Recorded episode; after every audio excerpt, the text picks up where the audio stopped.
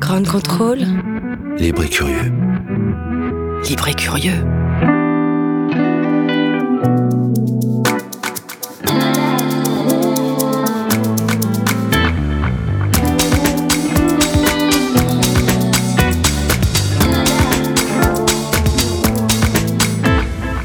Bonjour à tous et bienvenue dans votre émission L'Europe est une fête. Nous sommes à Grande Contrôle. Nicolas qui m'accompagne aujourd'hui pour une émission spéciale post-élection européenne. Bonjour Nicolas. Bonjour Casimir. Nicolas, tu es journaliste et tu Ouais. t'intéresses tout particulièrement à la question européenne. Oui, c'est pour ça que je t'ai proposé de, de faire une émission sur les élections européennes. Et puisqu'on est là maintenant, ça veut dire que j'ai accepté ta proposition, même si à la base l'Europe politique et institutionnelle, c'est pas ma passion, tu vois. Ouais, laisse-moi 45 minutes et tu verras, tu vas euh, trouver ça euh, jouissif, jouissant. J'espère bien. Aujourd'hui, je suis un peu perdu parce qu'il n'y a pas les mêmes personnes que d'habitude autour de la table et je pense que les auditeurs aussi sont perdus. Euh, les chroniqueurs habituels ne sont pas là, mais ne vous inquiétez pas.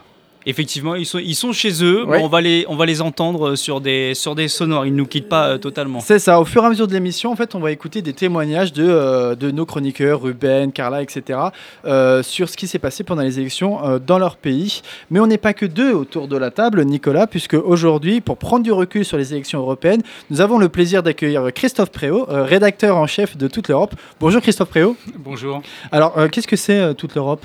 Toute l'Europe, c'est un site euh, pédagogique et d'information sur les questions européennes. Site euh, non partisan. On n'est pas tant dans l'actualité. Alors, en ce moment, on est beaucoup dans l'actualité parce qu'effectivement, Mm. entre le Brexit et les élections européennes, on, on- on cale euh, à l'actu, mais sinon, on prend plutôt de la hauteur pour faire des dossiers, de la pédagogie et expliquer. Voilà, notre baseline, c'est mieux comprendre l'Europe. Très bien. On est avec aussi Rémi euh, c'est ça? C'est ça, bonjour. Euh, Donc, tu es rédacteur, vous êtes rédacteur pour l'Autorayon. Alors, c'est quoi l'Autorayon Alors l'Autorion, c'est un web magazine qui est euh, publié par l'association Les Jeunes Européens, qui Mhm. a été fondée en 2005, euh, avec la particularité d'avoir une ligne éditoriale en faveur de la construction européenne. Très bien. Des vrais spécialistes. Bonjour messieurs. Et nous accueillons aussi une personnalité politique, je vous l'avais dit que j'allais bafouiller, une personnalité politique avec euh, Damien Carême d'Europe et l'écologie et les Verts. Bonjour. Bonjour. Euh, donc euh, vous êtes nouveau député européen. Et euh, vous avez euh, donc été élu, c'est ça, eurodéputé. Euh, et on aura plein de questions et d'interrogations. On, vous, on vous donnera principalement la parole à la fin de l'émission sur le dernier volet. Puisque Mais la surprise quand même de ces élections, c'est euh, c'est quand même le, le score euh, des Verts en Europe. C'est ça. Mais surtout en Europe de l'Ouest, on aura l'occasion d'en d'en parler. Et puis c'était l'occasion en fait, puisque aujourd'hui à Grande Contrôle, euh, au- le Grand Contrôle s'associe à Reporter pour euh, plein d'animations. D'ailleurs, venez à Grande Contrôle, c'est super, je fais un peu de promotion. Euh, mais avant tout ça, Nicolas, on va débroussailler un peu toutes les informations qui nous sont parvenues depuis les élections. Alors, 751 eurodéputés. Bientôt 705 avec le Brexit, si j'ai bien compris. Mais aussi 421 millions d'électeurs. Potentiels. Potentiel, ouais. Potentiel, on est d'accord. Les chiffres ont inondé les élections européennes. Forcément, à 28, c'est 28 fois plus compliqué et on est 28 fois plus le perdu. Mais euh, dis-nous quelques mots de ces campagnes alors. Oui, alors la donnée qui a le plus euh, marqué les observateurs, c'est la participation. Elle a dépassé la barre des 50% dans l'ensemble de l'Union européenne pour s'établir précisément à 50,95%. C'est du jamais vu depuis euh, 1994, donc il y a 25 ans. À l'époque, 56,67% des Européens s'étaient euh, déplacés, mais on était alors beaucoup moins nombreux, on n'était euh, que 12 à l'époque. Petit clin d'œil de l'histoire, en 1994, nous étions euh, trois ans après la chute du bloc communiste. En 2019, nous sommes trois ans après le vote en faveur du Brexit. À l'époque, donc, on rêvait d'Europe. Désormais, on souhaite la quitter. Souhaite pas tous la quitter, euh, Nicolas. À noter des grosses différences selon les pays quand même. Oui, plus de 80% de, de votants au Luxembourg et en Belgique. Chez nos voisins belges, c'est même 88,47% des électeurs qui se sont exprimés.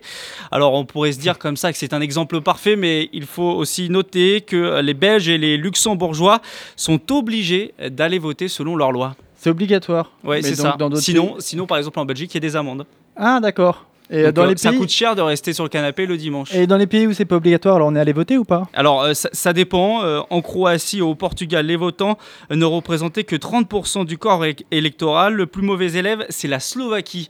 Seulement 22,74% de votants. Euh, mais nos amis slovaques peuvent quand même se, se vanter d'une participation en hausse de 74% par rapport à il y a 5 ans. En 2014, seuls 13% des Slovaques avaient euh, voté. Ok, ça fait beaucoup de chiffres. J'ai tout noté. Euh, si on jette un coup d'œil maintenant au score précisément des parties dans chacun des pays, Nicolas, qu'est-ce que ça donne? Oui, alors j'ai fouillé parce que beaucoup de parties, euh, 28 pays, euh, beaucoup de parties euh, à chaque fois dans, dans chacun des pays. Le parti qui réalise le meilleur score, c'est le Malta Labour Party. Euh, 54% des Maltais ont voté pour ce parti. Autre score très élevé à l'Est, celui du PiS en Pologne, 45,38% des voix. Et le Fidesz du Hongrois Viktor Orban, 54,3% aussi euh, des votants pour, euh, sa liste, 52% pour sa liste. Euh, comme quoi, on peut le résumer peut-être un peu euh, euh, trivialement ainsi, mais réduire la liberté d'expression, étouffer les oppositions, ça peut, ça peut servir. Eh bien, c'est très bien tout ça. Euh, vous avez des interventions par rapport à tous ces chiffres? N'hésitez pas les uns les autres, vous pouvez nous interrompre à tout moment. Est-ce qu'il y a un des- chiffre qui vous a marqué peut-être euh, là-dedans? On a beaucoup parlé de, de l'abstention. Euh, Est-ce qu'on peut se féliciter vraiment de 50% de votants? Alors, ça, a vraiment été le, chiffre qui a marqué, parce qu'en plus, c'était à, l'encontre euh, des sondages.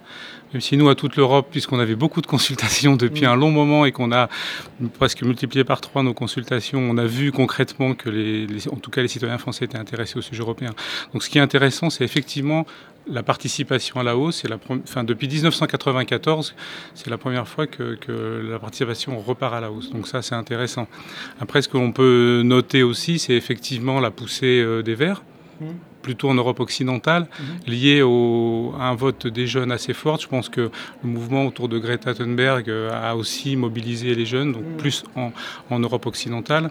Ce qui est important aussi à noter, c'est on n'a pas eu aussi non plus la marée euh, que certains annonçaient sur les, sur les votes extrémistes et, et, euh, des partis euh, plus europhobes que eurosceptiques. Finalement, évidemment, ils augmentent, mais ça se, tasse un peu. Je pense qu'on en parlera un petit peu plus tard. Donc euh, là, c'est peut-être les, les trois grandes tendances que l'on que l'on peut retenir de, de ces élections. Greta Thunberg, on rappelle, c'est euh, la, La jeune suédoise. Jeune c'est ça, la Suédoise. jeune suédoise qui avait son panneau pour dire qu'elle n'irait plus à l'école tant qu'on ne changerait pas le monde. C'est ça Ça l'idée, a initié ce, ce- ce mouvement avec les jeunes collégiens Et- qui et se les mettent, marches, euh, qui marchent On pour, sèche pour- les cours pour, euh, l'écologie. quoi. Pour la planète, oui, oui, euh, tout, tout à fait. Autre élément, excusez-moi d'avoir Oui, oui. d'avoir un petit peu euh, euh, J'aime bien les bavards. précipité. euh, Il y a aussi un, un autre élément essentiel, c'est que pour la première fois depuis euh, euh, l'élection eu- européenne, ce ne sont plus les deux partis, c'est-à-dire les socialistes et démocrates et le PPE, qui sont les droites conservatrices, qui sont majoritaires au Parlement européen. On a Mmh. aujourd'hui un Parlement très éclaté, ce qui va demander effectivement euh, dans- encore plus dans la notion de compromis, de Mhm. pouvoir s'entendre sur, sur des des programmes euh, communs pour faire passer les, les directives. On a aujourd'hui un, un- un- un Parlement très éclaté entre le PPE, qui est donc euh, la droite, Oui. qui est- il y a aussi les socialistes et démocrates, ce qu'on appelait avant euh, les libéraux, euh, mais maintenant qui s'appelle Renew Europe, c'est-à-dire l'Europe euh, renouvelée ou nouvelle, même si a priori il est interdit de, de- de le traduire en français. Et puis aussi les Verts aujourd'hui qui vont avoir un, un poids plus important et qui donc, je pense, influeront aussi largement dans, dans l'Europe écologique et, et- et devront aussi eux assumer, mais la Commission assumer euh, l'espoir que portent euh, les Mhm. jeunes sur une Europe un petit peu plus verte. Ça pose plein de questions, tout ça, en tout cas. Voilà. Euh, on va écouter, vous avez des interventions, on écoute tout de suite le premier extrait. On part euh, en Pologne avec euh, Kassia qui va nous témoigner. Alors, elle, elle est- on, on part pas vraiment en Pologne parce qu'elle est polonaise, mais elle était à Paris quand elle a fait l'enregistrement. On écoute tout de suite Kassia. Nouvelles élections et une nouvelle victoire pour euh, Droit et Justice, les partis classés extrême droite au pouvoir en Pologne depuis 2015. Et cela malgré tous les efforts euh, des partis euh, de l'opposition. À l'occasion des élections européennes, leurs leaders ont mis toutes les chances de leur côté et euh, se sont présentés comme la coalition européenne. En vain. Un seul point positif, euh, une forte participation électorale 43% des Polonais se sont rendus aux urnes. Par contre, en 2014, c'était seulement 24%. Si droit et justice restaient depuis le début jusqu'à la fin dans la tête des sondages, un événement aura pu tout faire basculer.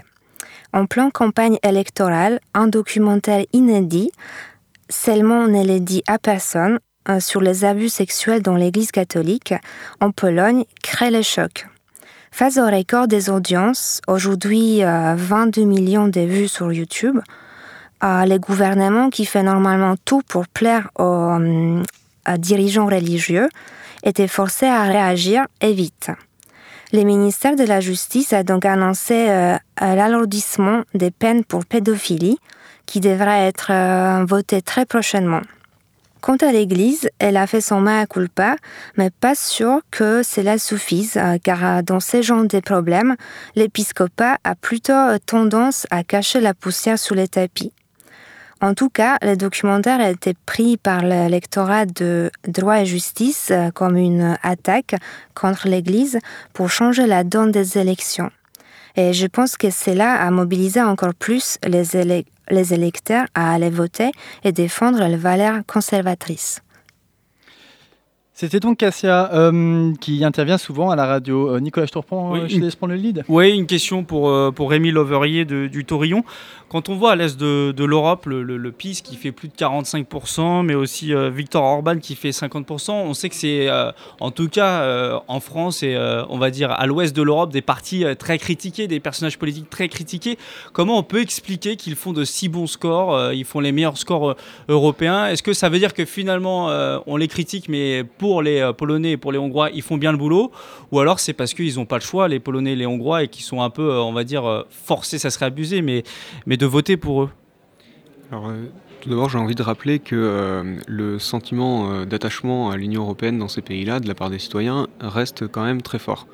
Donc, quand on a des scores élevés de ces partis-là, ça signifie pas nécessairement qu'ils ont envie de quitter l'Union européenne parce qu'ils bénéficient à plein des, des, transferts d'argent. Euh, après, ces partis-là, effectivement, ils se dégagent et ils ont des si bons scores euh, en raison des enjeux euh, nationaux et de la réussite de ces partis-là, dans une certaine mesure, à répondre aux attentes de leurs citoyens. D'accord. Damien Carême, j'avais peut-être une question pour vous, puisqu'on a déjà abordé le sujet sur la question écologique. On voit que dans l'Europe de l'Est, il y a très peu de, de, votes verts, voire euh, quasiment euh, aucun. Est-ce que, selon vous, euh, le motif écologique peut être un motif de, scission entre l'Europe de l'Ouest et l'Europe de l'Est, qui n'auraient pas les mêmes priorités pour le, futur? L'avenir nous le dira. Je ne peux, pas- je peux pas préjuger de ce que donneront les discussions qui ont démarré euh, hier. Euh, euh, Il n'y a pas que dans l'Europe de l'Est, il y a l'Europe du Sud. hein, dans l'Italie et en Espagne, euh, il n'y a pas non plus euh, d'élus écolos en, Italie. euh, donc ça, ça pose aussi question. Il y a tout un arc là qu'il faut, sur lequel il faut qu'on travaille. Bon, alors, ce qui se passe euh, avec le PIS en Pologne, que je connais un peu, parce qu'on a une ville jumelée, euh, la ville de Grande-Sainte, on est jumelé avec une, une ville polonaise, et on voit bien le, le poids de. Effectivement, vous parliez de dictature ou presque de tout à l'heure en parlant du PIS et de l'expression que ça laisse euh, dans le pays. En tout cas, c'est comme ça qu'on les voit ici à l'Ouest. euh. Le poids de l'Église, le poids de l'Église qui Mm. est extrêmement important euh, en Pologne et je pense que ça doit être la même chose en Hongrie. Enfin, le, le vote, ça, c'est des enjeux nationaux plutôt que des enjeux européens euh, qui sont derrière. Et comme chez nous, on a eu quand même du mal à, à imposer un vrai débat européen chez nous. Ça c'est euh, pendant longtemps, ça s'est joué un affrontement euh, Macron-Le Pen euh, et on parlait très peu d'Europe finalement. Et, et moi, je reste persuadé qu'effectivement, les gens sont attachés quand même à l'Europe et que quand on repose le débat vraiment européen, bah, du coup, il y a un engouement et peut-être que vers la fin de campagne, c'est ce qui a fait qu'on arrive à ces taux de participation euh, chez nous en, en augmentation. Et c'est vrai, effectivement, dans le- dans l'Europe du Sud et, un peu moins dans, l'Est. C'est des terres de mission. Il va falloir qu'on aide une émergence euh, là-bas parce qu'il y a des enjeux. En Pologne, il y a un sujet emblématique qui est la, la forêt. Alors, j'ai oublié le nom de, de la ville, mais qui est une des rares forêts euh, primaires euh, en Europe qui, qui aujourd'hui est mise à mal par le, par le gouvernement polonais. Vous y croyez vraiment une implantation de, de, de l'environnement, en tout cas de la conscience euh, écologique en Europe de l'Est Ah, mais je crois qu'il n'y a pas que la conscience écologique, il y a aussi la conscience par rapport à, l'égalité des droits. On a vu quand même un, un maire, le maire de Gland, se faire tuer sur scène euh, parce que parce qu'il était ouvert à l'homophobie, etc. Et que voilà, il y, a, il y a des vrais enjeux. Attention. Et ça intéresse les Polonais et les Hongrois euh, concrètement, selon vous euh, Même Je- si j'imagine que vous n'êtes pas un expert de Non, la non, non, société civile polonaise ni hongroise. Non, mais- vraiment, la, Po- la Pologne, en fait, leur problème, c'est l'emploi, c'est la difficulté sociale. Et, et tout se traduit à travers cette difficulté sociale. Et quelle réponse on a? Il n'y a qu'à voir le nombre de Polonais qui travaillent au- en, en Grande-Bretagne, avec cette menace, en cas de Brexit d'ailleurs, de, euh, de, ce que ces Polonais, c'est un des enjeux de la campagne du Brexit, est-ce que ces, ces Polonais soient renvoyés, on leur interdise de travailler euh, en Grande-Bretagne? Donc c'est vraiment, il y a une vraie préoccupation sociale en Pologne. Moi, moi, pour avoir discuté avec des familles, certains regrettaient presque le communisme, compte tenu des factures qu'ils avaient d'aujourd'hui d'eau, de- de- d'énergie derrière, alors qu'elle était gratuite avant, à l'époque du communisme. Donc attention à- aux bascules de ces pays. je pense qu'il faut, il faut aussi euh, analyser enfin, ces, ces, résultats, parce que nous, dans nos pays occidentaux, on a toujours un œil un peu, un peu troublé par rapport à ce que nous, on vit aussi, mais il faut aussi se dire que dans ce qu'on appelle encore peut-être les pays de l'ancien bloc de l'Est, on est quand même dans des démocraties assez jeunes, il faut, il faut quand même se, le dire. Donc euh, il n'y a pas des taux de participation aux élections non plus européennes parce que effectivement, je pense que dans beaucoup de générations, c'est quand même ancré le fait que bon, ça servait à rien de voter. Donc aujourd'hui, on a toujours cette, cette retenue-là, je, je, pense. Mais quand on, on, le voit dans les eurobaromètres, il y a quand même un attachement à l'Union européenne qui est forte. D'abord parce qu'ils savent aussi qu'ils vont rattraper leur retard économique grâce à l'Union à l'Union européenne grâce aux fonds euh, structurels, à la politique de cohésion qui leur permet aussi de, de, de, se développer. Et puis de s'ouvrir, le marché leur permet aussi d'avancer, aussi, euh, d'avancer comme, comme euh, l'un de nous le, disait autour de cette table. Donc je pense que c'est ça qu'il faut retenir. Après, on parlait spécifiquement de la Pologne, bon, sans, sans, parler de politique, mais enfin on parle politique, mais sur les enjeux environnementaux, il y a des enjeux forts, notamment de transition énergétique, puisque la Pologne produit de l'énergie à travers le charbon et qui est vraiment très très Donc là, il y a, y, a, y a, quelque chose à faire avec, avec, euh, avec euh, les Polonais. Je pense que faut les accompagner dans cette transition. On va, on va, en fait, on aura beaucoup, beaucoup de sonores, donc on aura beaucoup de réactions à faire. Euh, on va enchaîner tout de suite avec le, le prochain témoin, avec Denis, qui est croate et qui va nous parler de chez lui. Il y a un parti en Croatie qui était une ONG, Jivizid, bouclier humain, et qui donc défendait les personnes et euh, appelait ses militants à se mettre devant les maisons euh, des personnes qui n'arrivaient pas à rembourser leurs dettes et donc qui risquaient d'être expulsées de chez elles. C'est devenu ensuite un parti politique euh, qui aux dernières élections présidentielles a même atteint 16%, ce qui était troisième donc par rapport aux résultats. Et lors des dernières élections européennes, en fait, il est arrivé une sorte de catastrophe. Il y a eu euh, une dispute entre les membres euh, du parti pour savoir euh, qui allait partir au Parlement, qui allait partir au Parlement européen, parce qu'en fait, ils décident sur la liste qui ils vont mettre. Et l'un des députés du Parlement européen, Bougnatz, a, estimé que en fait, il y avait un dictateur dans le parti, c'était la femme du président du parti. Et donc c'est un parti assez, assez curieux puisqu'il est, par exemple, certains de ses membres sont contre la vaccination, contre l'argent, contre le crédit. Euh, c'est un parti antimondialiste. Euh, c'est un peu une sorte d'électron libre. Alors ils ont du succès parce que toute la, une partie de la Croatie qui pense que toute la classe politique est corrompue. Et donc quand on voit cette affaire où en fait euh, ça serait comme une forme de secte avec une espèce de gourou qui déciderait de tout avec sa femme, enfin c'est quelque chose de très surprenant. Et euh, donc, les, toutes les personnes de ce parti sont un peu des, des, ovnis. C'était donc euh, Denis euh, qui nous a parlé de ce micro-parti. Nicolas, tu, tu, veux relancer par rapport à, ce... Bah, par rapport à la, Croatie, ce qui, est, ce qui est intéressant de voir, et enfin en tout cas, on n'est pas habitué forcément en France, mais on l'a vu dans les élections européennes avec le parti animaliste qui a fait 2,5%. On voit tous ces, ces partis un peu étranges dans la, dans la mouvance du mouvement 5 étoiles. Je dis étrange au sens traditionnel des, des partis on voit que dans les élections européennes, il y en a, y en a, en y en a beaucoup plus. Est-ce que c'est aussi le signe, je vous pose une question euh, très rapidement, d'une société civile qui se, prend en main elle-même et qui, euh, euh, décide d'elle-même de, décider de la politique à, à, mettre en place, ou alors ce sont des épiphénomènes, Damien Carême je suis pas politiste, donc je ne sais pas si c'est un épiphénomène. On verra bien dans l'avenir. Je pense que s'il y a un tel éclatement quand même de, de, de l'offre et des, des, partis qui se présentent, c'est peut-être parce qu'ils ne se retrouvent pas suffisamment dans, dans l'offre qui est faite dans quelques-uns. Moi, je regrette le parti animaliste parce qu'on a quand même des choses très communes. Euh, ils vont siéger avec vous d'ailleurs au Parlement européen, avec les Verts, le parti animaliste. Ah non, ils n'ont pas. il y, a un élu, il y a un élu en Allemagne, je crois. On a les pirates qui voilà, nous ont rejoints, mais euh, les animalistes, euh, je sais pas. Même non, en France, non. non. non. en France, c'est sûr. Euh, donc voilà, je pense que c'est aussi euh, de la mhm. responsabilité de ce qu'il faut construire maintenant, euh, quelque chose où tout le monde s'y retrouve. Vraiment, les combats des animalistes et les nôtres sont les mêmes, comme l'éparpillement de, des sujets écologistes, les vrais sujets, mhm. les, actes écologistes. voilà, il y a rassemblé, on, voit, on voit ça aussi, 34 listes ici, mais ça a été la même chose en Allemagne, je ne sais pas combien il y en avait, mais il y en avait un peu plus. Un peu plus, voilà, donc ça devient. c'est ça, il y a un éclatement potentiel des, des voix. D'autres réactions par rapport penses ça Oui, Rémi Alors, juste pour rappeler que les élections européennes, elles se déroulent à la proportionnelle, et donc c'est un mode d'élection qui est très favorable à cette... micro-parti qui a quand même un siège. Alors, rappelons, justement là-dessus sur la proportionnelle, c'est que les règles ne sont pas les mêmes selon les pays. En France, il y a mm. un seuil de 5%, ce qui n'est pas le cas en Allemagne. Et on peut s'interroger éventuellement sur une harmonisation, au moins pour les élections européennes, des règles des, règles des, élections. Est-ce que ce serait une bonne idée, ça aussi, pour... Euh, on, parle toujours d'élections européennes qui est trop nationaliste, mais en même temps, les règles sont, sont aussi nationales.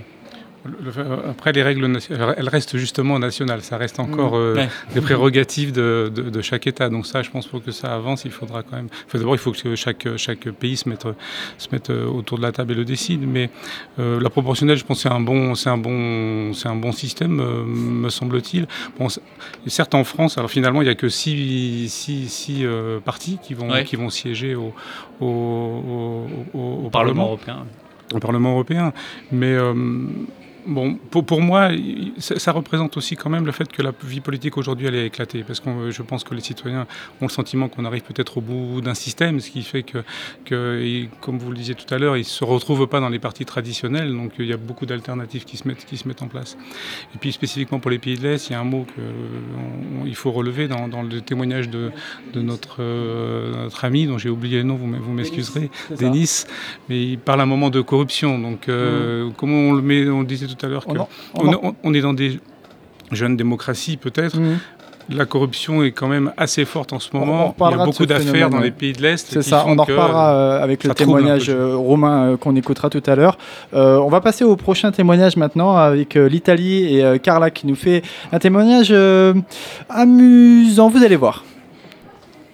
Je suis allée voter ici à Paris à l'Institut de culture italienne, notre siège d'italien à l'étranger.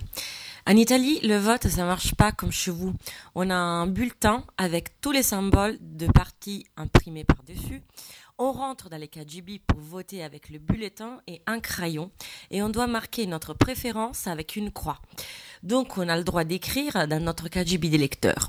D'où parfois la fantaisie de certains bulletins annulés en Italie. Exemple classique, une tranche de saucisson dans le bulletin et euh, par-dessus écrit Vi siete magnati tutto, magnatevi pure questo. Vous avez tout bouffé, dans le sens de l'argent public, mangez ça aussi.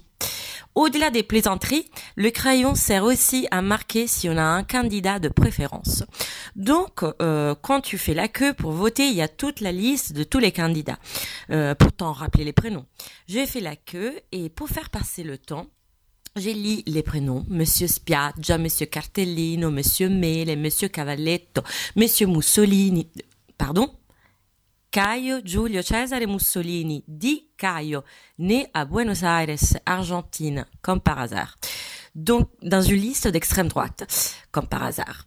Euh, je ne vais pas vous donner mes avis politiques, qui sont certes privés et intimes, mais j'ai une question c'est présenter un politique avec un prénom comme ça, ce n'est pas un tout petit peu euh, bizarre? Euh, D'ailleurs, si, je peux rebondir euh, là-dessus, puisqu'il s'agit vraiment du candidat Mussolini, arrière, enfin petit-fils du, du, dictateur italien mhm. du début du XXe siècle, il y a aussi une députée italienne qui s'appelait Mussolini, qui était elle aussi du coup de, de, la famille Mussolini et qui était députée européenne. Euh, jusqu'en 2019, là aujourd'hui, qui s'est mhm. présenté. Donc euh, les Mussolini euh, ont tenté d'envahir, on va dire, entre guillemets, le, le, Parlement européen. pour, pour rebondir là-dessus, peut-être parler de, de, Matteo Salvini sans faire de, de comparaison hasardeuse. mais est-ce qu'on peut dire aujourd'hui que Matteo Salvini est l'homme fort des partis, on va dire, eurocritiques, europhobes, eurosceptiques en Europe devant Marine Le Pen qui, qui l'aurait remplacé, selon vous? Quand on voit ce groupe qui a été créé cette semaine, c'est lui qui a le plus d'eurodéputés, c'est lui qui a la présidence du groupe. Est-ce que c'est lui l'homme fort aujourd'hui, euh, Christophe Préau et Rémi Lauverier? Bah, euh, L'homme fort, je sais pas, mais en tout cas, euh, l'homme fort de quoi? Parce que quand on voit les, les, extrêmes droites au Parlement européen, ils sont absolument pas unis. Donc si Salvini est un homme fort, c'est l'homme fort de son parti et ça s'arrête là. On voit des désaccords, notamment avec justement les leaders polonais ou, hongrois qui n'ont pas du tout les mêmes visions et qui n'ont pas du tout les mêmes préoccupations. Alors que Viktor Orban en Hongrie, par exemple, est assez libéral, euh, Kaczynski est beaucoup plus préoccupé par euh, la menace du voisin russe. Donc, euh, je voulais rappeler par rapport au nom de Mussolini, en tout cas que l'Union européenne c'est aussi la plus grande démocratie du monde et que euh, bon, bah, peu importe son prénom, tout le monde a le droit de se présenter aux, élections européennes. c'est vrai que euh, celle qui était députée européenne était, euh, je me rappelle plus de son prénom, excusez-moi, mais Madame Mussolini était de, du parti PPE, de Forza Italia, de Silvio Berlusconi. En revanche, le, petit-fils qui a voulu se faire élire là en 2019, lui avait vraiment des, on va dire, des idées un peu nauséabondes en Italie. Concernant les partis, euh, il va falloir aussi qu'on revoie un peu notre vocabulaire, parce qu'on ne sait plus trop entre les eurosceptiques, les souverainistes, les eurosceptiques, les europhobes. Euh, bon, il faut savoir, effectivement, aujourd'hui, dans, dans euh, cet environnement-là, avant le Brexit, il y a 173 eurodéputés, dont les 29 de Nigel Farage, hein, mmh. du parti Brexit Party, qui donc devrait quitter cette, cet environnement lorsqu'il y aura le Brexit. Mais effectivement, ils sont, ils sont quand même très diverses et ils n'arrivent pas à se mettre, euh, à s'associer ensemble. Donc pour l'instant, aujourd'hui, euh, je veux dire, euh, ils n'ont pas le poids nécessaire qui permettrait d'influer sur, toutes les décisions. Ils ne peuvent pas bloquer le système. Ils peuvent pas bloquer le système aujourd'hui, c'est impossible. Et, et, c'était le rêve de Marine Le Pen et, de mm. Salvini de, pouvoir créer un, grand groupe. Donc ils ont lancé ce nouveau groupe qui s'appelle Identité Démocratie. Identité Démocratie. Ils sont 73 aujourd'hui, me semble-t-il. Juste en 9, dessous des 9, du, coup, euh, pour la symbolique, ils sont deux députés en dessous. Oui, ça changera tous les jours. En ce moment, ça bouge tous les jours. Mais malgré, euh, voilà, aujourd'hui, ça bouge tous les jours, effectivement. Mais je veux dire, effectivement. Pourquoi ça bouge Excusez-moi. Parce qu'il y a des gens qui rejoignent le groupe. Euh, D'accord, ok. Qui ne savent pas où se mettre et puis qu'à un moment rejoignent un groupe ou l'autre. on est à 79 aussi. D'accord, ok. Il y a des alliances qui se forment en ce moment. rien n'est fixe. Mm. Il y, a des élus non inscrits, par exemple, comme vous le disiez tout à l'heure. Donc pour l'instant, ils réfléchissent et puis ils sont plus à gauche. Après, ils sont plutôt avec les Verts. Comment ça se passe ces négociations alors? Enfin, c'est peut-être une question. C'est des négociations d'ailleurs ou comment ça, se passe cette coordination pour créer des alliances euh, au, sein du Parlement européen? Vraiment, euh, c'est juste parce que je me dis si certains ça, ça lie avec d'autres partis qui, avec lesquels ils n'étaient pas avant la campagne. Par exemple, prenons, comment prenons juste ce qui vient de se passer avec euh, Identité et démocratie.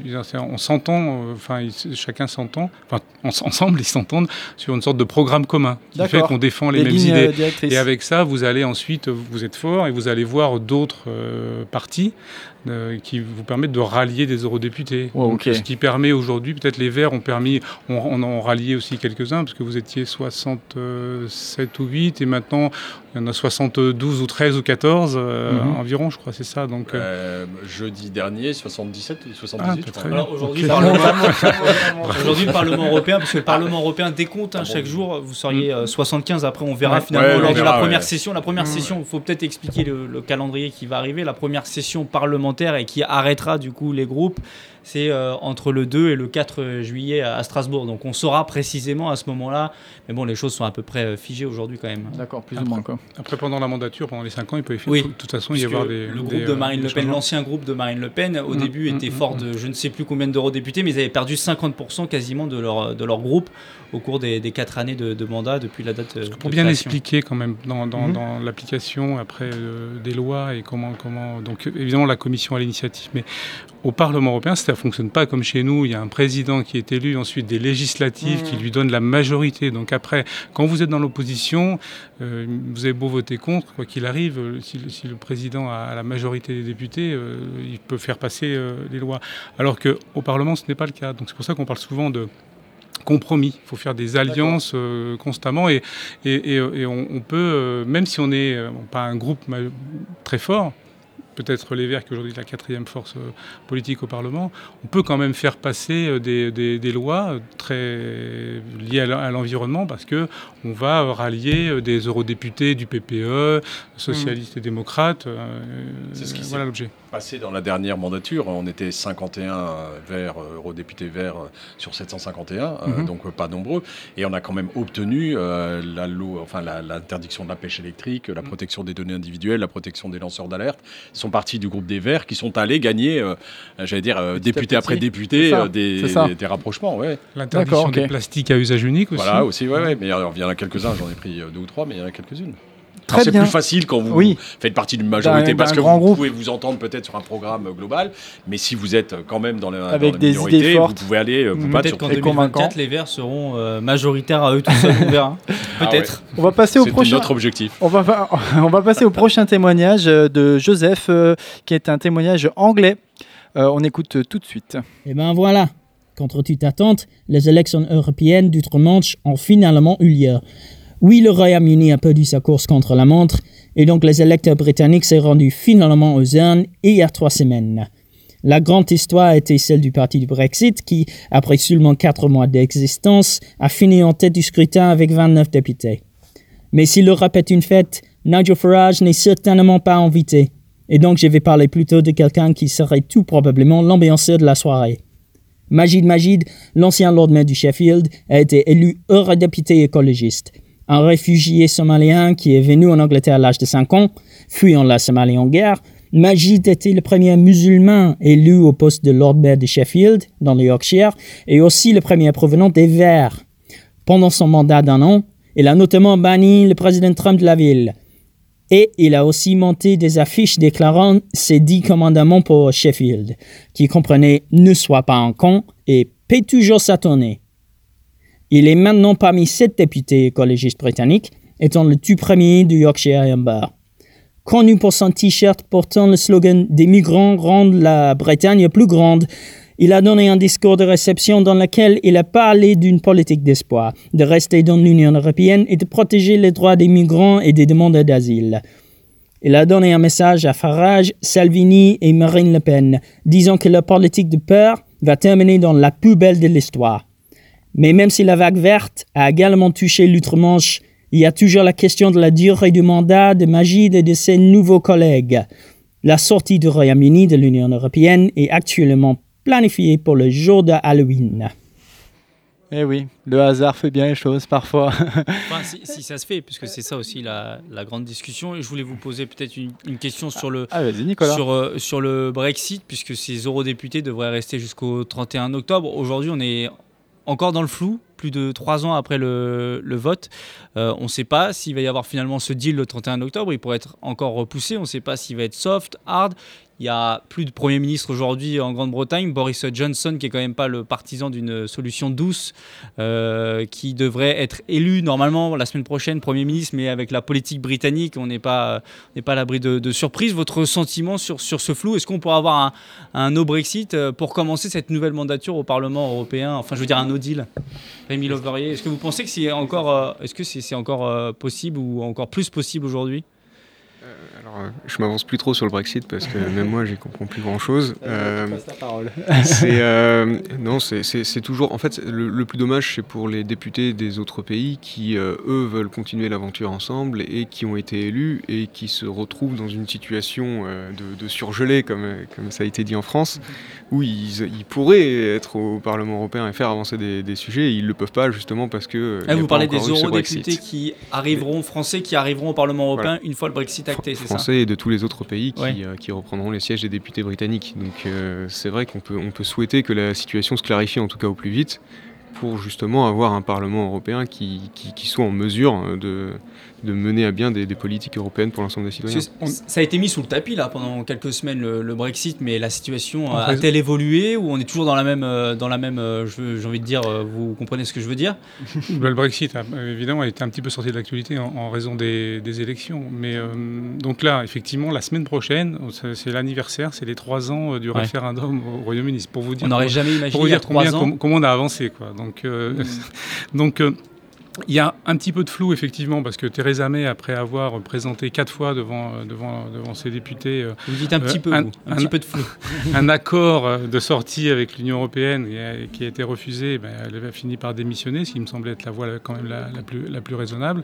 Donc aujourd'hui, il y a une procédure pour euh, une mise en place, une élection d'un nouveau euh, président, enfin un nouveau chef de parti des conservateurs qui sera euh, Premier ministre. Donc a priori, ça, ça serait euh, Boris Johnson, Mm. normalement d'ici euh, d'ici fin juillet. Effectivement, lui est plutôt partisan d'un Brexit assez dur. Donc, même s'il y a trois ans, il a aussi longuement hésité à savoir s'il était pour le Remain ou pour, le, pour, pour, pour, pour la sortie de, de l'Union européenne, mais politiquement, il a choisi le Brexit. Ça servait sans doute beaucoup plus ses, ses intérêts. Donc, mmh. donc on le, on, je pense qu'aujourd'hui, au 31 octobre, je pense que le Royaume-Uni euh, devrait sortir du, euh, du, de, de l'Union européenne, même si Boris Johnson, il faut bien le savoir, il n'a pas toutes les clés en main, puisque quoi qu'il arrive, ce sont les députés euh, britanniques qui votent au final. Donc si lui veut quand même le Brexit dur, si les députés disent non et veulent un accord, ça ne se fera pas. Voilà. On oui, peut... oui c'est quand même juste un mot sur le, sur le Brexit. C'est, euh, il faut que ça cesse parce que euh, ça fait trois ans que ça dure et qu'on ne sait pas où on va. Donc mm -hmm. à un moment, il faut prendre la décision. Sur le plan euh, purement politique, je trouve que c'est regrettable mm. qu'un des pays de l'Union européenne s'en aille. Je pense que les gens n'ont pas perçu la dimension, les, les Britanniques n'ont pas perçu la dimension de ce que ça représentait, notamment la jeunesse.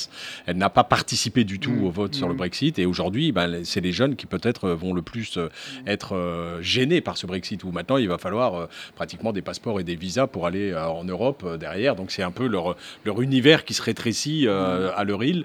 Et je trouve ça malheureux, un, pour la construction européenne, et deux, pour, pour, pour le peuple britannique. C'est ça, l'humain, quoi. Là, le politique et l'humain, c'est.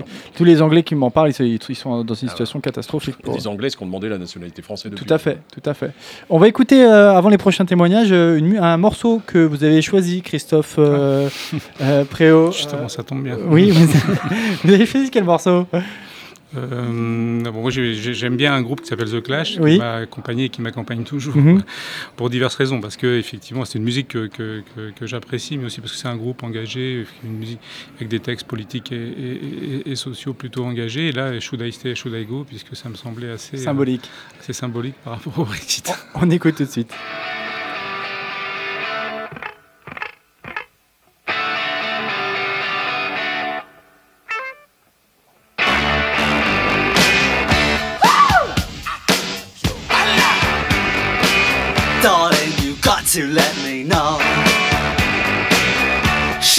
Stay or should I go? If you say that you are mine I'll be here till the end of time So you got to let me know Should I stay or should I go? It's always tease, tease, tease you're happy when I'm on my knees. One day it's fine and next it's black. So if you want me off your back,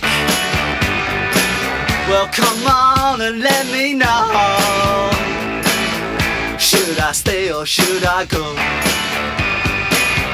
Should I stay or should I go now? Should I stay or should I go now? If I go, there will be trouble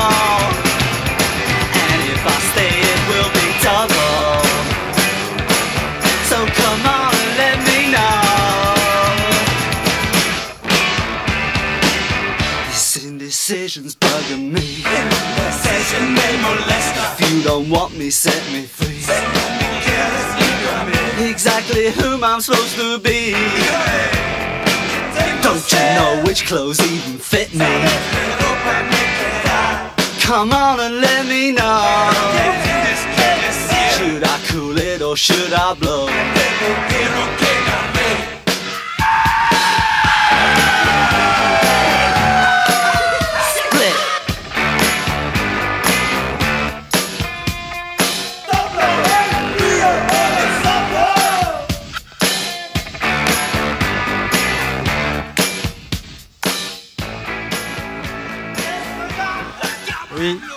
Merci pour cette musique. Ça fait plaisir un petit peu de musique. Ça détend un petit peu parce que là on devenait un peu sérieux, on était en train de se le dire et on se disait mais l'Europe c'est quand même bien. Hein on n'oublie pas quand même, c'est l'Europe est une fête. Hein euh, on va passer tout de suite euh, au prochain enregistrement, au témoignage de euh, Ruben qui nous vient du, des Pays-Bas. On était les premiers à voter pour l'Europe aux Pays-Bas. C'était déjà le jeudi, là où presque tous les pays ont voté le dimanche. Et aux Pays-Bas, c'était la gauche qui avait gagné, euh, la partie du travail, qu'on peut comparer au Labour en Angleterre ou euh, la partie socialiste en France. Et c'est assez étonnant parce que cette même partie, euh, la partie, partie du travail aux Pays-Bas, avait terminé sixième dans les élections régionales, deux mois avant les élections pour l'Europe. Alors c'est assez étonnant pourquoi cette partie a gagné. Pour moi, il y a deux explications. On a d'abord le fait que leur leader, Franz Timmermans, qui, veut devenir président de la Commission euh, européenne, est quelqu'un qu'on connaît. Je pense que les gens euh, connaissent vraiment personne pour qui voter en Europe et surtout côté gauche, euh, les gens sont plutôt pro-Europe. Et Timmermans, il incarne ça un petit peu, mais ça veut, veut rien dire pour les, euh, pour la politique nationale, on va dire. Et aussi, c'était quand même un vote contre le populisme parce que pour les mêmes élections euh, régionales, il y avait le Forum pour la démocratie, un parti euh, nationaliste euh, droite qui avait gagné. Et on a vu que ça a créé une vague de, protestes aux Pays-Bas et on a cherché une partie pour s'unir.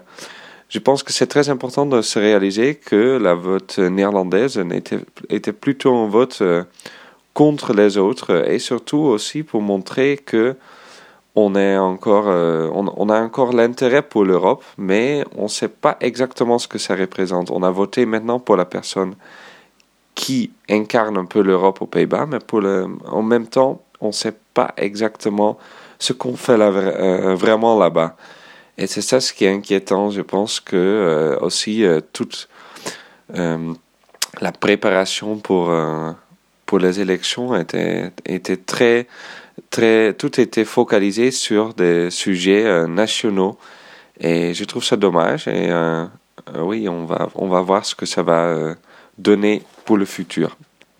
Oui, donc euh, du coup, euh, des sujets nationaux, mais on le disait un peu, un peu, Mhm. un peu partout, Oui. donc euh, aux Pays-Bas, en France, On en ailleurs. parlait tout à l'heure, oui. Pour euh, juste un mot sur peut-être sur le score des, des partis aux Pays-Bas, puisque aucun parti dépasse les, les 20%. hein. le parti travailliste, il fait euh, 19%. Vous avez 5 partis au-dessus de, de 10%, dont les Verts qui font qui font 10% et qui sont cinquième au- aux Pays-Bas. Son nom a été, euh, été évoqué durant, durant, durant le sonore, euh, Franz Timmermans, que les Néerlandais Oui. euh, ne m'excusent pour, pour l'accent, qui est candidat des socialistes pour la, commission, Hmm. pour la présidence de la Commission européenne. Il n'est pas le seul. Euh, Il y a Manfred Weber pour le PPE notamment. Euh, Il y a Margaret Vestager, pas officiellement pour, pour, pour le centre. Euh, Aujourd'hui, quel est le, le favori pour, pour prendre la tête de la, de la Commission européenne, messieurs? Alors, Alors, là, c'est la, la course au, la Euh, course je- au chef, je- là. je- plutôt, je course chefs. aux journalistes pour le coup. oui. C'est vrai que là, on est rentré dans, le- dans la période de- dite de négociation parce qu'il y a Mm. beaucoup de postes qui sont à prendre. Donc, euh, le Parlement, la Commission, le Conseil de l'E- européen et puis aussi. Le haut représentant pour la le haut diplomatie. représentant pour la diplomatie et puis aussi La Banque centrale et la européenne. Banque centrale européenne. Donc après, tout dépend un petit peu aussi déjà du jeu entre Français et Allemands, euh, si, si, euh, si les Français préfèrent la, Non, parce que la juste- BCE plutôt que la Commission et si les Allemands. Euh, Pourquoi voilà. Parce qu'il y a une répartition en fonction des pays euh, prédominants Il y a toujours une répartition un peu en fonction des pays. Alors d'abord, le couple franco-allemand euh, gère un petit peu, enfin gère, euh, impacte beaucoup sur, le, sur la vie politique. Ça, c'est officiel ou c'est officieux Non, non, c'est très officiel. Ah oui, d'accord. Quand le couple franco-allemand va bien, généralement l'Union européenne va bien. Ah. Mais, mais Juste Ah, sur, la Commission européenne, normalement, ça devrait être euh, Manfred euh, Weber, puisque c'est lui qui était tête de liste du parti en tête de ces élections européennes. Pourtant, il n'est pas assuré aujourd'hui d'être euh, d'être président de la Commission européenne. Pourquoi? Bah, là, vous faites référence au, au système qu'on appelait le système des Spitzenkandidaten. Mais en fait, dans les traités, il n'est pas inscrit que le, le chef du parti qui arrive en tête aux élections est automatiquement président de la commission. Il est simplement inscrit que le président de la commission doit représenter les équilibres politiques et être dans la tendance euh, politique euh, du moment. Donc, euh, donc a priori, enfin, Manfred Weber rallie pas aujourd'hui tous les suffrages. Il y a une personne qui se détache et qui rallie plutôt les suffrages aujourd'hui, c'est Margaret Vestager, parce que c'est une femme, parce qu'elle a beaucoup et très bien travaillé dans son portefeuille qui est celui de, de la, de la concurrence, et parce qu'elle est aussi du socialiste et, et démocrate du, du- Et qui est du parti. Elle est danoise. Danoise. Voilà. Ouais. Donc, euh, Donc ni allemande ni française. Voilà. Et puis il y a aussi, il y a Pour le aussi quelqu'un qui se dégage et qui pourrait être, mais tout dépend des jeux d'influence. c'est, euh, Michel Barnier aussi, qui est français, comme vous Mhm. le savez. Michel. Juste le, pour rappeler, le chroniqueur se demandait justement, euh, les, les Hollandais ont voté pour l'Europe, mais ils savent pas trop ce qui est derrière. Donc euh, pour de la clarté, effectivement, il faudrait que ce principe du Spitzenkandidat soit respecté, c'est-à-dire que quelqu'un qui s'est présenté aux élections, qui était tête de liste de son parti, et qui soit en capacité de, de créer une, co- une coalition, une majorité au Parlement européen, soit euh, à la tête de la Commission européenne. Donc il y a trois ou quatre partis euh, européens qui, qui sont capables d'imposer leur tête de liste. Et donc il faudrait que ce soit parmi ces, ces trois ou quatre personnes. On va peut-être demander à un eurodéputé ce qu'il en pense. Est-ce que euh, vous Mhm. pourriez, est-ce que vous seriez ravi d'avoir euh, d'avoir Manfred Weber en, en président de la Commission européenne? Parce qu'il va voter. Moi, je, moi Oui. je me moque des têtes et des noms. Ce Ah, c'est important pour la politique, Non, non, quand non. même. Ce qui m'intéresse, c'est le contenu. Et c'est le contenu Mm. qui est rentré en négociation ces jours-ci. Et c'est une feuille de route qu'on demande, euh, qu'on demande. Et, et c'est en fonction de cette feuille de route, peu importe après, je dis pas peu importe la personne, mais on parlait de Timmermans dans le reportage tout à l'heure. Timmermans, c'est quand même le gars qui, s'est, euh, qui, qui était contre l'interdiction des glyphosates et d'un certain nombre de choses. C'est pas très compatible écolo, euh, les positions qu'il a prises dans, dans la précédente mandature. Donc vraiment, moi, ce qui m'importe, et c'est vraiment la position du groupe euh, vert européen, c'est on va y aller avec un certain nombre de points euh, non négociables sur l'écologie, sur la, sur la transition écologique et l'urgence écologique à mettre en œuvre des politiques dans ce pays. Et après, si entente, euh, on verra comment se répartir les choses derrière. Et s'il n'y a pas d'entente là-dessus, ça pourrait être n'importe quel euh, Quels sont les, président. quels sont les, les points forts alors sur lesquels vous- c'est non négociable? Ah ben non, mais la transition, ça veut dire les transports, ça veut dire la taxation euh, du kérosène, ça veut Ok. dire euh, c'est la politique agricole et alimentaire commune, et ça c'est un point d'achoppement euh, énorme Mhm. euh, parce que les intérêts des pays sont complètement divergents. Mhm. Euh, c'est les traités de libre échange, c'est c'est tout ce qui fait qu'aujourd'hui on arrive ou non dans une société, une, une- une transition écologique sur notre continent. Et Dieu sait que l'urgence est là aujourd'hui. Bah, je vais pas la répéter. on a dix ans devant nous pour changer les choses. C'est long de changer et, et ça doit commencer maintenant. Ça laisse deux mandatures pour arriver au, bout, Mhm. du, au bout du cycle, pour essayer d'espérer dans le, le respect des accords internationaux qui sont pris, l'accord de Paris, etc. Et peut-être euh, rappeler pour les, pour les auditeurs que vous avez aussi, vous, une euh, candidate à la présidence de la Commission européenne. Ska Keller. Ska Keller. euh, Aujourd'hui, honnêtement, est-ce qu'elle a des chances de devenir présidente de la Commission européenne Vous savez, Très honnêtement, région soyez qui est la francs. région Nord-Pas-de-Calais, qui en 92, avec 6%, euh, la présidente, Marie-Christine Blandin, est devenue présidente de la région Nord-Pas-de-Calais. Pourquoi pas? Personne ne s'y attendait, et pas même elle. Donc euh, pourquoi pas? D'accord. Soyons fous. Euh, on écoute le prochain sonore euh, avec euh, Evelyne qui nous vient de Roumanie. En Roumanie, les résultats des élections européennes sont plutôt encourageants. Même si, comme dans d'autres pays, la campagne a été essentiellement centrée autour des questions nationales, les résultats et la très forte mobilisation des diasporas ont montré la volonté des Roumains de lutter contre la corruption du gouvernement. Ainsi, le Parti social-démocrate, très critiqué par Bruxelles pour ses réformes de la justice, a été mis à mal avec un résultat représentant une perte de plus de 10% par rapport au scrutin précédent. Le parti du président Klaus Iohannis, le Parti national libéral, a gagné du terrain et le président se félicite de ses votes en faveur d'une Roumanie européenne. Ce qui est intéressant à noter, c'est qu'en Roumanie, en même temps, en parallèle aux élections européennes, un référendum a été organisé à l'initiative du président et les Roumains ont été invités à répondre aux deux questions suivantes. Approuvez-vous une interdiction des décrets d'urgence en matière de sanctions pénales? Et approuvez-vous une interdiction de toute amnistie et grâce pour faits de corruption? Même si c'est un référendum purement consultatif, il a une valeur symbolique très forte. Il s'inscrit dans les mêmes efforts de lutte contre la corruption, de lutte pour la consolidation de l'état de droit et de lutte contre les pratiques de changement des lois de la justice par le gouvernement. La Roumanie a exercé la présidence du Conseil de l'Union européenne les six derniers mois et en septembre, des élections présidentielles seront organisées. C'est donc une année très importante et très chargée pour la politique roumaine. Donc euh, les préoccupations roumaines, si on entend euh, Evelyne, c'est euh, les problèmes de corruption et d'état de droit. Donc euh, on est un peu loin des problèmes écolo- écologiques là. Est-ce que ça ça repose pas encore la question une nouvelle fois, se dire que ok d'accord on veut faire de l'écologie, mais est-ce qu'il n'y a pas des trucs qui viennent avant, des choses qui viennent avant, par exemple avoir un état de droit et pas corrompu. C'est une Mais question que dira vous que- dira que les Damien deux sont Carême. liés. Eh oui, mais c'est vrai que c'était déjà ce qui était dit tout à l'heure. C'est on règle Ouais. nos problèmes locaux, nationaux, avant de- de- de- d'envisager des politiques européennes. Mhm. Et c'est c'est ce qui est traduit dans ce vote. On a des gouvernements corrompus et du coup, on a des élections qui qui, qui, qui sanctionnent ces gouvernements corrompus. Mais ça ne veut pas dire que c'est une adhésion ou pas. On a voté contre quelque chose et c'est bien. C'est souvent le cas, malheureusement. J'ai- J'avais une question peut-être, puisque vous disiez que les, les Européens de l'Est sont très attachés à l'Union européenne. Pourquoi ils se déplacent peu finalement aux élections européennes C'est assez contradictoire? C'est ce que je disais tout à l'heure. Je pense qu'on est dans des euh, jeunes démocraties et qui fait qu'effectivement, il y a encore inscrit dans les générations que le fait d'aller voter, c'est peut-être pas. euh, ça, ça pèsera pas euh, fortement. Et puis parce qu'on est dans des pays qui justement, on, parle de, corruption et, et certains doivent se dire, effectivement, de toute façon, euh, ça changera pas. C'est les uns, ou les autres. Et puis peut-être qu'il y a une mobilisation moins forte aussi. Euh, des, plus jeunes sur, certains, sur, certains, sur certains sujets. Mm. On passe au dernier sonore euh, à écouter, c'est Dana qui est euh, ukrainienne qu'on écoute. Bonjour, Dobronya. Alors aujourd'hui on va parler des élections. En effet, en Ukraine, il n'y avait pas des élections européennes, mais par contre, c'était les premières élections présidentielles après le Maïdan. Le lendemain, après le premier tour qui a eu lieu le 31 mars, c'était le 1er avril la journée internationale de l'humour. Et effectivement, les gens n'ont pas manqué à faire les blagues à ces propos. Même si les observateurs ont attesté le bon déroulement des élections, il y avait des situations très drôles. Par exemple, certains utilisateurs du réseau publiaient des photos des bulletins de vote qu'ils ont peints avec euh, euh, de différentes images, avec des dessins euh, divers. Comme ça, ils ont exprimé leur attitude à l'égard des candidats ou des élections générales. Dans la région de Lviv, il y avait un coffre-fort, donc l'urne où euh, tu mets les bulletins, que la commission ne pouvait pas ouvrir, donc ils ont utilisé la scie euh, pour euh, l'ouvrir. Mais je vous assure qu'aucun des bulletins de vote n'a pas été endommagé.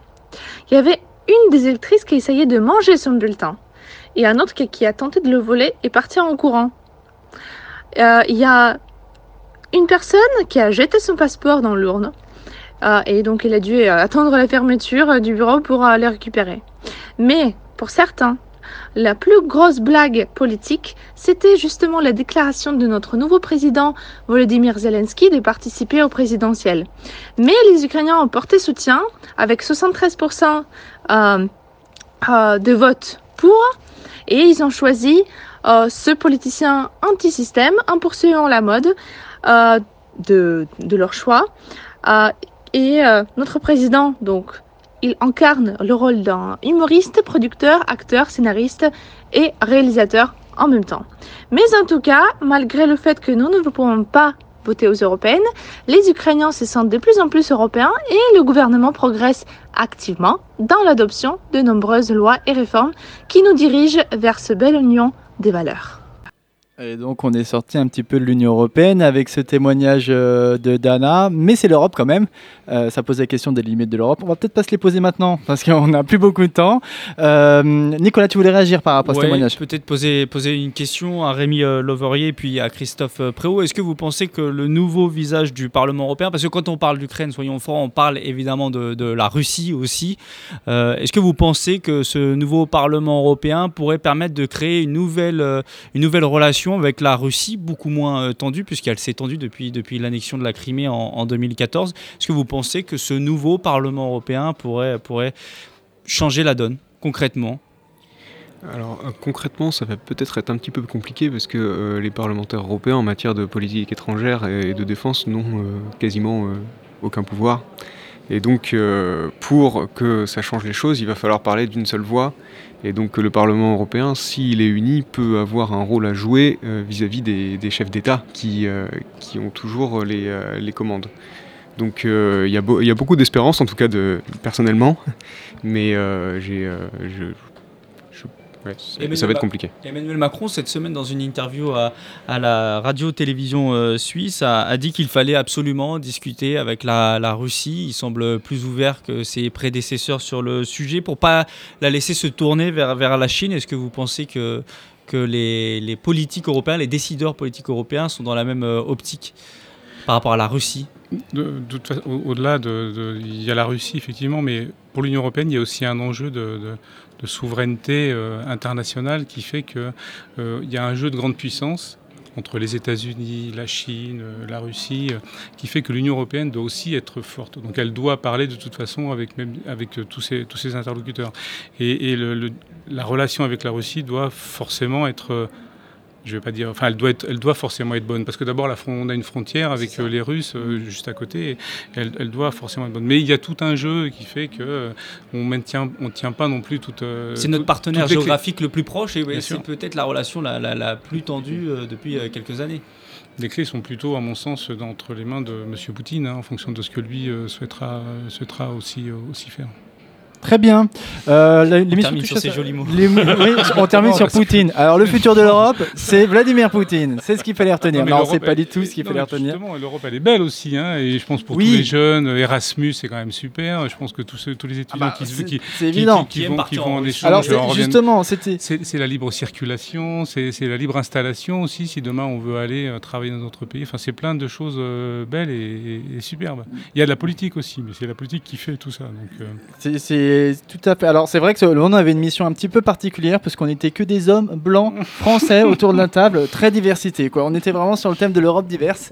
Euh, non, parce que d'habitude l'Europe est une fête. C'est pas cette ambiance. C'était exceptionnel et c'était très bien. Merci messieurs d'avoir participé à l'émission. Merci euh, Damien Carême. Merci, Merci. euh, Rémi euh, et merci Christophe euh, Préau de vous être prêté au jeu de cette émission. Merci Nicolas Kirilovitz. Kirilovitz. Ah, je l'ai bien dit. Merci. Bravo. Merci Anthony Merci. pour avoir enregistré cette émission. Merci à Mafé pour euh, le live. Merci bien sûr à l'espace Grande Contrôle d'avoir accueilli l'émission. Vous pouvez retrouver l'émission L'Europe est une fête en podcast sur iTunes, Deezer, SoundCloud et même en Facebook Live presque tous les samedis à 17h. Alors, euh, d'habitude, je vous le dis, pour se dire au revoir, euh, chaque chroniqueur dit au revoir dans sa propre langue. Alors là, nos propres langues, ça va être un peu limité. Ce qu'on va faire, c'est que chacun choisit un pays dans lequel il sait dire au revoir, euh, autre que la France. Euh, quels, quels sont les pays que vous pouvez choisir? Moi, je vais dire ciao. Ciao. Alors on va le dire. Alors on va le dire tous en même temps, mais déjà on choisit un pays. Euh, Rémi, euh, Rémi Lauverrier, vous choisirez. Ouais, je vais prendre l'Allemagne. Très bien. Euh, L'Allemagne. La Euh, Pologne. La Pologne. Et l'Espagne Et l'Espagne. Du coup, il me, me reste la France. Alors, on va faire à 3, je vous préviens. 1, 2, 3. Adios. Au Ciao. revoir.